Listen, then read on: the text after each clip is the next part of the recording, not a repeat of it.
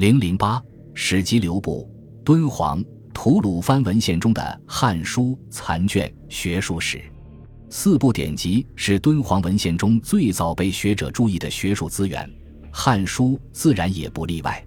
早在一九一七年，《王莽传》残卷就被罗振玉影印入《鸣沙石室古籍丛残》，并撰写了一篇跋文，可算是最早的考证文字。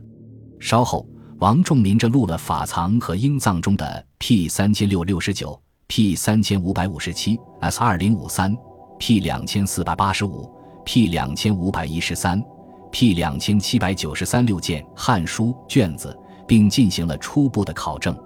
此后很长一段时间，除了 P 三千六六十九、P 三千五百五十七刑法志外，关于敦煌、吐鲁番文献中的《汉书》一直乏人问津，只有一些简略的介绍，而无专论发表。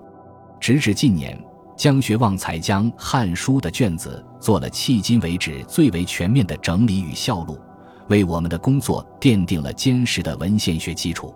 稍后，李锦秀又做了精神的考辨。在方法论上最具启发性的是荣新江教授新近发表的关于德藏吐鲁番文献《汉书》残片的研究。CH 九百三十八的正面是《汉书》卷四零张良传，背面是《史记》卷六七仲尼弟子列传。荣先生发现与西域考古图谱所载经籍类图版五和字体形制全同，虽不能缀合，必为同一抄本无疑。他复原并图示了两件残片的相应位置，在此基础上，荣先生指出，《汉书》写本虽不少，但《史记》与《汉书》抄在一件写本上是绝无仅有的，而其抄写顺序或与汉魏以来人们普遍重《汉书》轻《史记》的传统有关。